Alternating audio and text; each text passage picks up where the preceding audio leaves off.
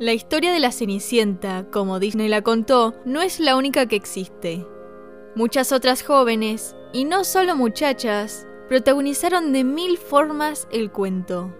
Un sinfín de cenicientas desfilaron por todo el mundo, personificando los ideales de cada cultura que contaba con su propia versión. Pero todas estas interpretaciones descendían de una misma historia oriunda del antiguo Egipto, un mito de una joven que su zapato un día perdió.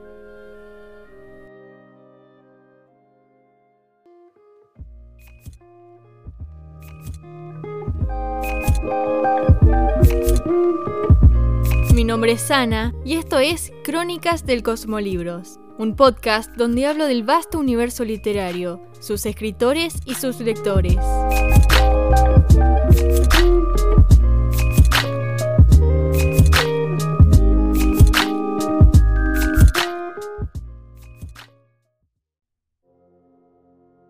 Cenicienta es una joven que ha vivido mil vidas. En cada una de ellas fue víctima del maltrato de los que debían cuidarla. Fue devorada por las cenizas que terminaron por robarle la identidad. Sin embargo, un día, en cada una de las historias, una ayuda mágica llega para cambiarle la vida. Le devuelve su identidad y ella puede mostrarse el mundo tal como es, consiguiendo así la felicidad de la cual había sido privada.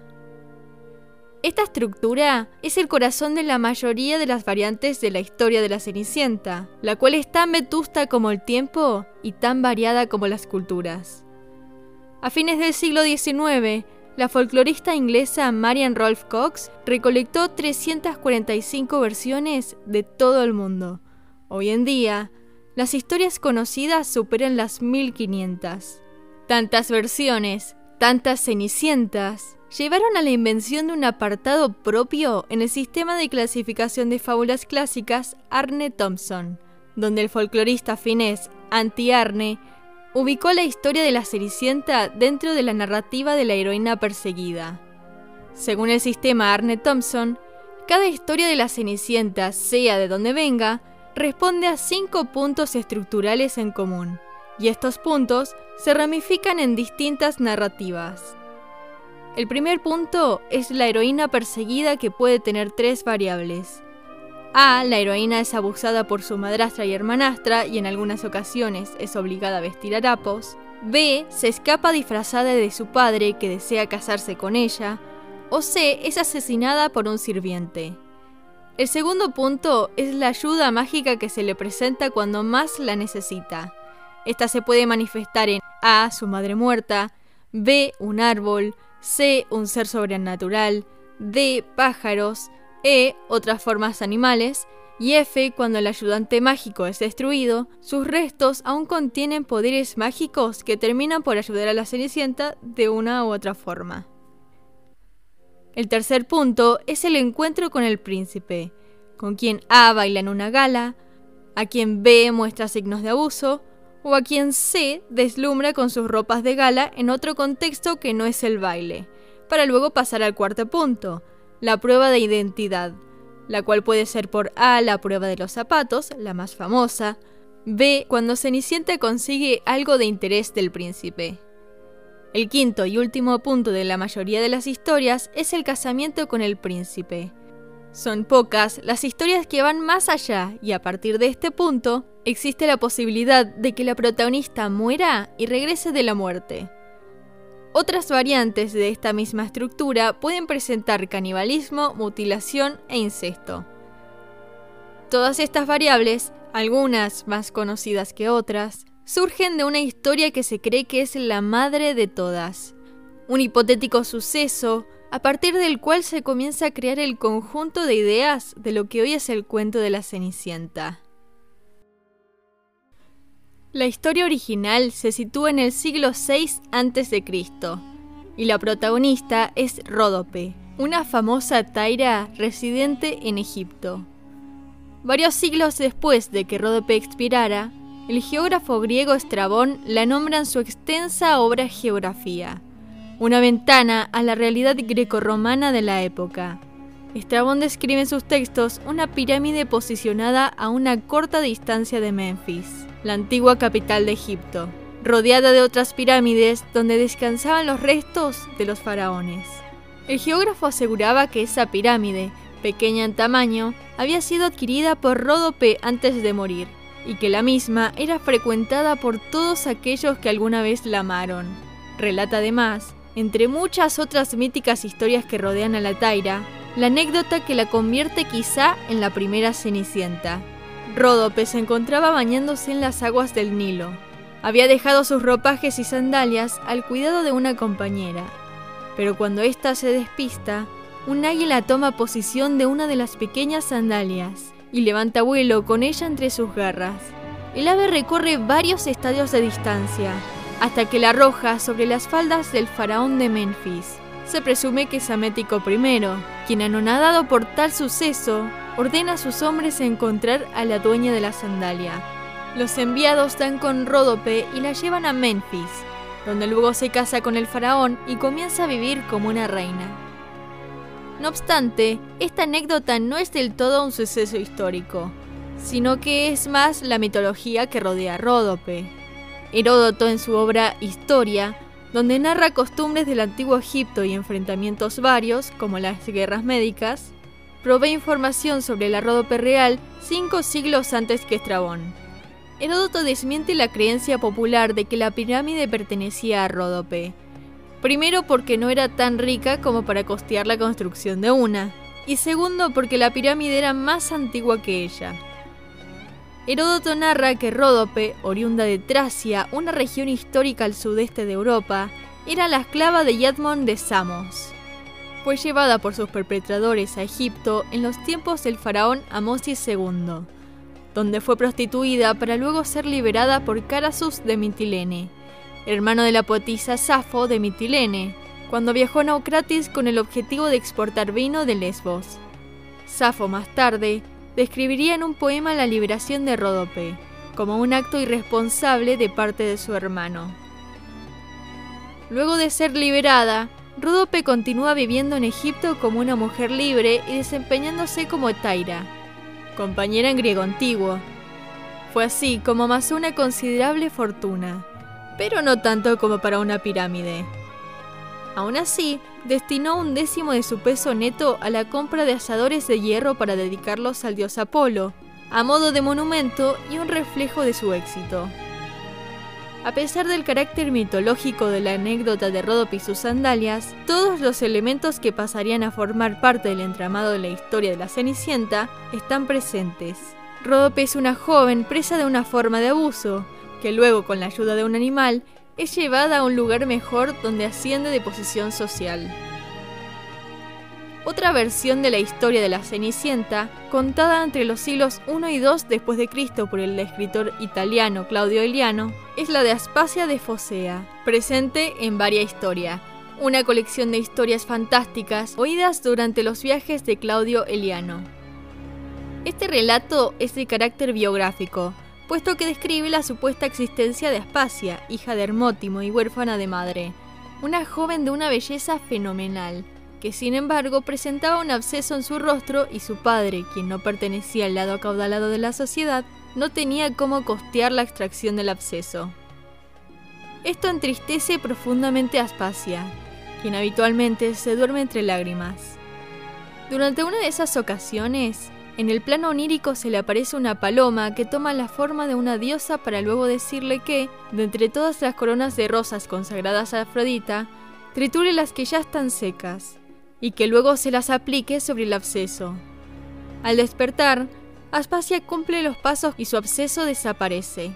Años más tarde, cuando Aspasia ya es mayor, tropas persas invaden su ciudad, y Aspasia es capturada y llevada a la corte del rey Ciro que la prefiere por sobre todas sus concubinas, ascendiendo de cierta forma de posición social. Esta historia carece de la prueba de zapatos que caracteriza a la mayoría de las cenicientas, pero tiene varios puntos estructurales que pueden llegar a convertirla en una, como por ejemplo la ayuda divina, la revelación de su belleza y la ascensión de posición social.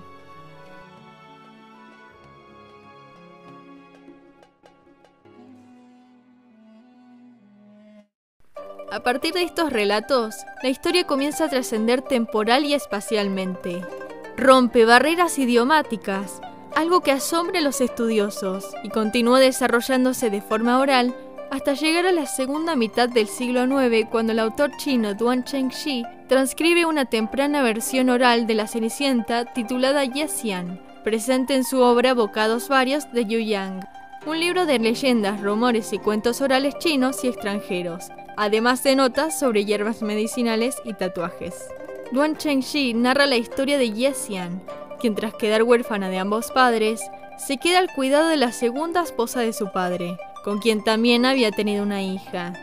Ambas mujeres eran inclementes con la joven Yesian, sumiéndola en una soledad apabullante de la cual un día finalmente puede salir, cuando se hace amiga de un pez dorado de ojos rojos. Esta amistad disgustaba a la madrastra, quien no deseaba ni un ápice de felicidad para Yesian. Así que un día que su hijastra no está, cocina y se come al pez dejando solo las espinas. Cuando Yesian no encuentra al pez en el estanque donde siempre estuvo, rompe a llorar, invocando sin quererlo a una divinidad de las montañas, que le cuenta lo sucedido y le da la posición de las espinas que su madrastra enterró. Le asegura además que si le reza las espinas, todos sus deseos se cumplirán, algo que Yesian puede comprobar. Poco tiempo después, un festival llega a aquellos lares, y la madrastra y hermanastra asisten dejando a Yasian, a quien no dejan ir con el pretexto de que no tiene ropa adecuada. Cuando ambas mujeres se retiran, Yasian le reza las espinas de su pez pidiendo un atuendo. Deseo que se cumple, materializándose en torno a ella un bello traje hecho de plumas de martín pescador y un par de zapatos dorados. Pero al llegar al festival, su madrastra y hermanastra la descubren viéndose obligada a huir, perdiendo un zapato en el camino. Un hombre que por allí pasaba vio el bello calzado y lo vendió a un reino cercano, donde el rey lo adquirió y habiendo quedado fascinado con él, mandó buscar a la dueña de tales pies de loto, con quien pretendía casarse. Luego de causar bastante terror en su búsqueda, logra dar con Yesian, a quien los zapatos calzan a la perfección. La madrastra, furiosa con la repentina suerte de Yesian, alega que Yesian había robado la zapatilla, pero nadie le cree y Yesian ya nunca más ve ni a la madrastra ni a la hermanastra, quienes al poco tiempo mueren aplastadas por una fantástica lluvia de piedras.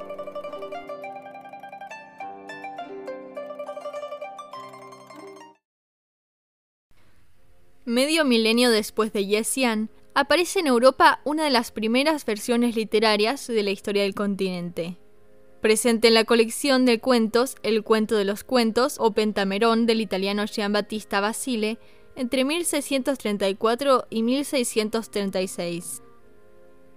Su libro es considerada la primera colección literaria de cuentos de hadas de la región, con 50 cuentos para contar en 5 días, entre ellos La gata cenerentola o Cenicienta, Rapunzel, El gato con botas, Blancanieves, entre otras. Basile habría escuchado varias de las historias de su pentamerón en la ciudad de Nápoles, y el libro es publicado con el dialecto napolitano, lo cual lo hizo inaccesible a otros italianos de diferentes dialectos. En 1742 es traducido al dialecto boloñés y en 1747 en italiano. La heroína perseguida de Basile es una joven llamada Césola, quien sufre por los constantes maltratos de una mujer que su padre desposó, luego de que su madre biológica muriera. La única persona que realmente la escuchaba era Carmósina, su nodriza, a quien constantemente le suplicaba que fuera su madre. Tras estos desesperados pedidos, la nodriza manda a Césola a matar a la actual madrastra para luego ella desposar al padre. Césola lo hace, asesina a la malvada mujer partiéndole el cuello, y finalmente Carmósina se casa con su padre, convirtiéndose en su nueva madre. Sin embargo, su felicidad no sería eterna, puesto que al poco tiempo Carmosina trae al hogar seis hijas de las que jamás habló, y entre todas, Carmosina incluida, comienzan a hacerle la vida imposible a Césola, a quien obligan a dormir en la cocina entre las cenizas, comenzando a llamarla entonces Gata Cenerentola o Gata Cenicienta. Durante una ocasión, a Césola se le presenta una paloma que le dice que, Si alguna vez necesita ayuda, se la pide a las hadas de la isla de Sardinia. Césola, cuando su padre viaja hacia aquella isla, le pide que hablara con las hadas en su nombre. Él lo hace y una joven que de entre los árboles sale le da una asada y un árbol de dátiles para plantar. Césola lo planta y el árbol crece esplendoroso con rapidez. Ahora cada vez que le deseaba algo al árbol, una hada aparecida para concederle todos sus deseos. Un día, el rey organiza un baile de tres noches, al cual Carmosina, sus seis hijas y el padre asisten, sin recordar siquiera la existencia de Césola. Ella que deseaba asistir, le pide a las hadas un traje acorde al evento, y ellas se lo conceden. Césola llega gloriosa al baile, enamorando a su paso al rey, pero cuando su familia la descubre, ella debe huir. El rey entonces envía a un criado a seguirla para descubrir dónde vivía. Sin embargo, Césola logra despistarlo las dos primeras noches. Pero la tercera noche, cuando inicia su habitual carrera, pierde su zapato en el camino. El criado recoge la zapatilla y se la lleva al rey, quien celebra un nuevo baile en el que probará el zapato a todas las concurrentes, para casarse con la dueña del mismo pero Césola no asiste a la fiesta. Así que cuando allá nadie le queda por probar el zapato, el rey manda a buscar a todas las muchachas que se quedaron en casa. Y es así como finalmente Césola aparece a probarse su propio zapato, casándose al poco tiempo con el rey. Varios años más tarde de Cenerentola, aparece la versión mejor conocida universalmente, y la elegida de Disney, la Cenicienta de Charles Perrault, publicada en 1697 en la colección de cuentos Los cuentos de Mamá Ganso, para el entretenimiento de la corte real de Luis XIV, de la cual el autor formaba parte. Durante esa época, los cuentos de hadas se volvieron populares para el entretenimiento de la alta sociedad francesa y muchos cuentos de la tradición oral fueron tomados y adaptados. Perrault, inspirándose en la Cenerentola de Basile, creó su propia versión de la historia, más fantástica y menos brutal, para ajustarla a la sofisticada e impresionable corte de Versalles. En la versión de Perrault, la estructura principal de Basile no cambia, pero sí varía en algunos aspectos y le agrega elementos de su propia invención, como la calabaza convertida en carruaje tirada por ratones transformados en caballos y los zapatos de cristal. En su versión, una hada madrina asiste a la Cenicienta, para que pueda asistir al baile en el que conoce al príncipe y luego huye olvidando su zapato. Cuando el príncipe encuentra el zapato de cristal, lo manda a probar a todas las mujeres del reino, pero solo Cenicienta le queda, tomándola como esposa.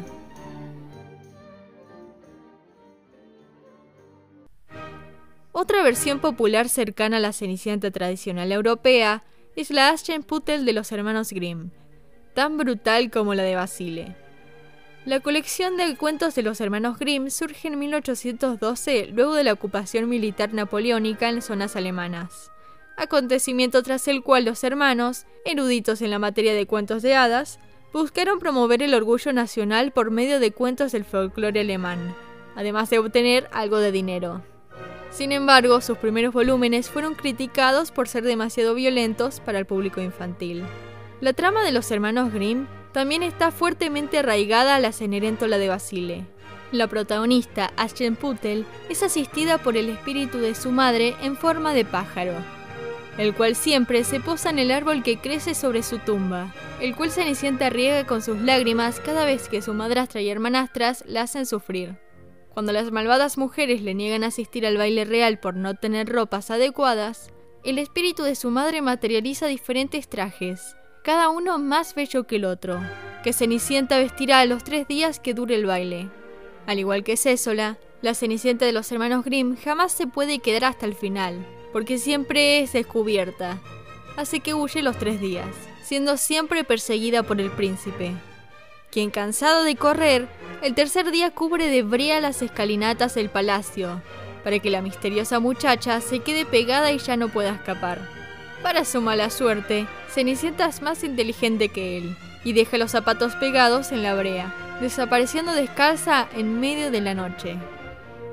El príncipe, como parece ser tradición entre todos los príncipes que encuentran zapatos, manda a probarlos a todas las habitantes del reino, para desposar a la dueña de los mismos. Cuando llega al hogar de la Cenicienta, las hermanastras son las primeras en probarse los zapatos, y la madrastra, al ver que no le quedaba ninguna de las dos, decide amputarle a ambas trozos de los pies. Pero en ninguna ocasión logran engañar al príncipe, que se da cuenta del fraude por la terrible cantidad de sangre que manchaba los zapatos. La última a probarse los ya ensangrentados zapatos es Cenicienta, y para la sorpresa de todos, calzan a la perfección, convirtiéndose en la nueva esposa del príncipe. Todas estas versiones son las que construyeron de cierta forma la historia universal que hoy tenemos de la Cenicienta. Sin embargo, no son las únicas. Como ya he nombrado anteriormente, hay alrededor de 1500 variantes, y todas tienen su propio valor agregado, dependiendo de la cultura de la que provenga. Otras van más allá del se casaron y vivieron felices para siempre. Estas versiones exploran qué es lo que ocurre luego de que la protagonista se casa, y por lo general terminan en la muerte de la Cenicienta, como en la versión de la India o de Wabai, y la Cenicienta vietnamita, Tammy Cam. La Cenicienta no es una historia que siempre fue, sino que es un conjunto de ideas que evolucionaron con el tiempo mismo. Es una estructura original contada desde distintas perspectivas, cada una con su respectiva carga significativa. Antropológicamente hablando, que la Cenicienta exista en todo el mundo tiene un valor muy importante para el entendimiento que cada cultura le daba al cuento la forma en la que cada uno hacía uso de la estructura original para enviar un mensaje específico acorde a la realidad sociohistórica que se estaba viviendo. La Cenicienta fue mutando y adaptándose a nuestros tiempos. La trama de una chica que debía ser salvada por fuerzas mayores y finalmente un varón se puso en cuestión y se desarrollaron nuevas versiones modernas con nuevas protagonistas y nuevos objetivos sin dejar de lado los elementos principales que hacían de la Cenicienta la historia que era. Con el tiempo fue readaptada de mil formas, así como lo hizo Charlotte Bronte con la trama de Jane Eyre, que en esencia cumple con bastantes elementos del cuento. La historia no solo se quedó en lo oral y lo literario, sino que también trascendió la pantalla y otras mil formas artísticas, que siguieron construyendo sobre la idea principal y reflejando en cada una de las versiones nuestra misma existencia y las ideas que nos hacen. ¿Por qué no entonces tomar la iniciativa y seguir reinventando el cuento? ¿Por qué no crear la historia que nos hubiera gustado leer o escuchar? Después de todo, Cenicienta es tan universal como nuestras experiencias.